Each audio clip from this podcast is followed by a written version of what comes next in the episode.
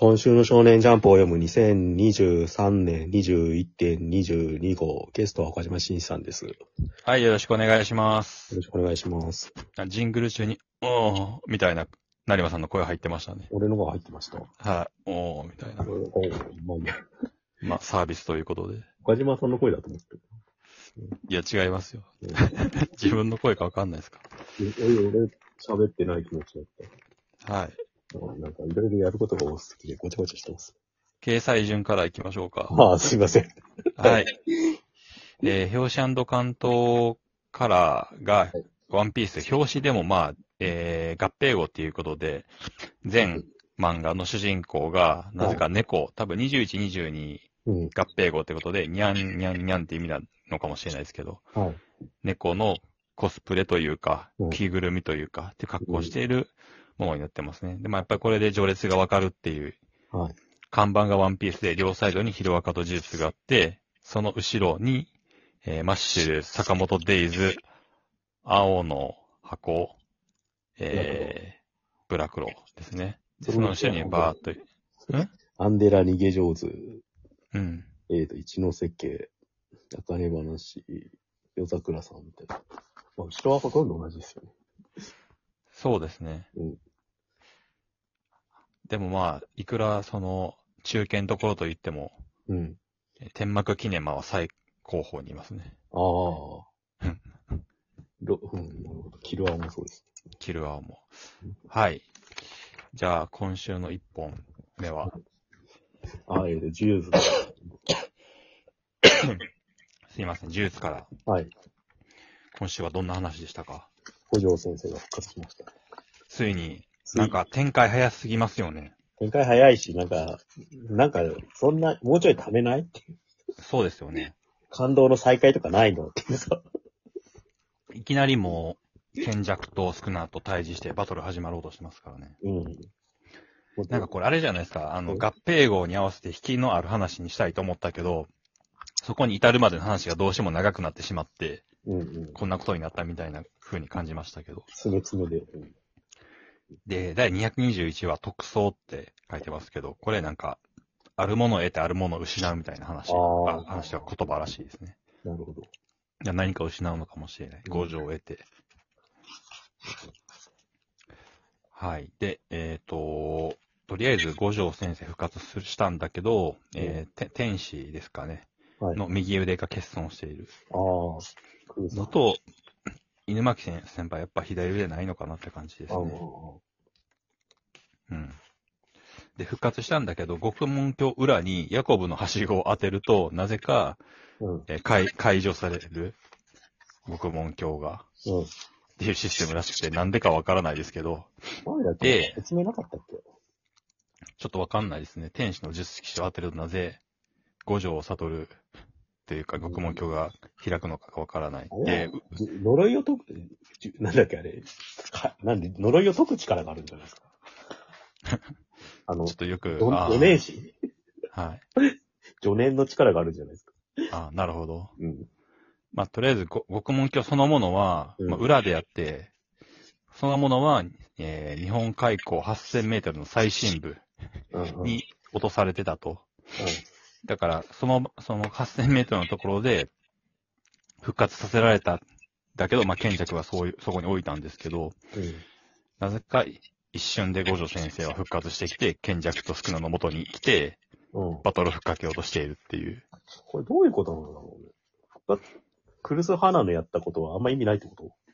それともこっちで聞け、封印解いたから、あの、極門教の封印も解けたってことなのかそうだと思いますよ。で、服ボロボロじゃないですか。なうんうんうん。これって多分、要はその、二重三重の封印の中に建築としての呪霊も入れてねって書いてるじゃないですか。ああ、まあ、それ、その時とか、あるいはその8000メートルの日本海溝最新部から抜け出す時の何らかで服がボロボロになったのかもしれない。まあ、今言ったところのところでなんか誤字がありますよね。え？建築としてのも呪霊も入れてねって。ああもういらないですよね、これ。うん。まあいいんですけど。結構今週号ジャンプ5時多かったですよ。合併号で編集者くたくたなんですかね。うん。はい。で、えっ、と、五条先生のセリフが、もうひ一つ一つがかっこいい名言みたいな。うん。五条ファンはもうほんと濡れ濡れって感じですね。なんか普通にガッチガチですその再会をえ喜ぶシーンに入れた方が良かったんじゃねえって思って。そこ飛ばすのがなんかジュースなの。まあなんかそこをやると、もうほんと全面戦争、全、全員での戦争のシーンに入ってしまうっていうのはあるのかもしれないですよね。一回、だから他人で戦って。けうんあまずあれだ。服など戦わせたかったんだ。うん。うん。俺、この辺もよく分かってないんだけどさ、ななんで賢弱とスクナが同盟組んでんの？いや、描かれてないんですよ、そこって全然。で、あの、まあ、五条がここで推測してるのは、うん。えー、な、何かしらの縛りだとは思うが、ここまで少なが、すぐ、すぐるの中のやつに寄ってるとはなって。言ってるじゃないですか。うん。だななんか縛りがあるんでしょうね。で最後約束を果たせって言ってるじゃないですか。うん。うん。あの、賢弱が少なにかな。ああ。うん。最後っては途中で、うん待って少な、わた彼と戦う前に私との約束を果たしてもらうって賢弱が言ってる。うんうん。なんか約束事をして何か力を得たなりなんかあったんでしょうね。うん。うんまあ、いきなり裏梅が一発でボコられてって感じですね。うんで、結構その先生とどっちが強い、うん、そうだね、力をすべて取り戻しやすくなるならちょっとしんどいかな、負けちゃう勝つさってね、これ一回に出てきた板取りとの会議は、初期のセリフですよね。うん。と、その前のページで、えースクナが思い出している。絶対的な強者、それゆえの孤独、あなたに愛を教えるのは、っていうのを思い出してるんですよ、その、あ。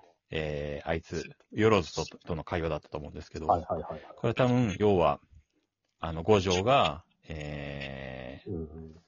五条のパートナー誰でしたっけ、あの男。え？すぐる、ゲトウだ。ゲド。ゲトウのことをそう思ってるじゃないですか。ああ、あえー、スグルを弔いに来たって言ってるのは、要は、えー、ゲトウの体で、えー、ちょこまかしている、はいこの体自体をもう葬りたいっていうことですよね。弔うっていう。うん、肉体をそのままにしていたら好き勝手させれるから。あ。ああの、そそのために来たって言ってるのが、もうなんか愛を感じるっていうことでしょうね。そうなんだ。うんうん。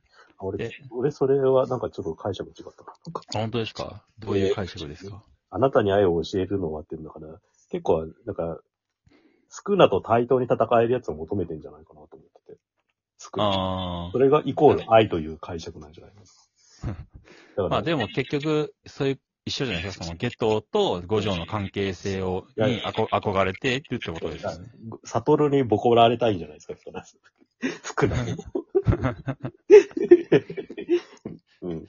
まあ、ただその、え？っ、と、結構前の話で、えー、平安時代、何時代か忘れましたけど、はいは一回その、陸岸持ちの、あの、うん。無価現実式、はい。五条と一緒ですよね、が、うんうん。えっ、と、なんて言うんですか、トカゲ、ん？ななんだっけ、あの、トカゲじゃないや。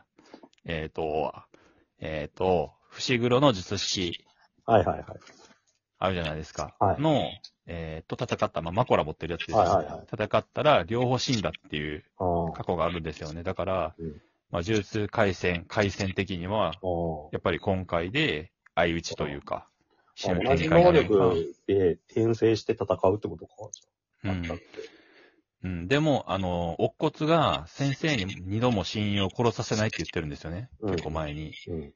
や多分乙骨が、乙骨は来て、あの、とどめさすのは乙骨かもしれないですよね。なるほど。うん。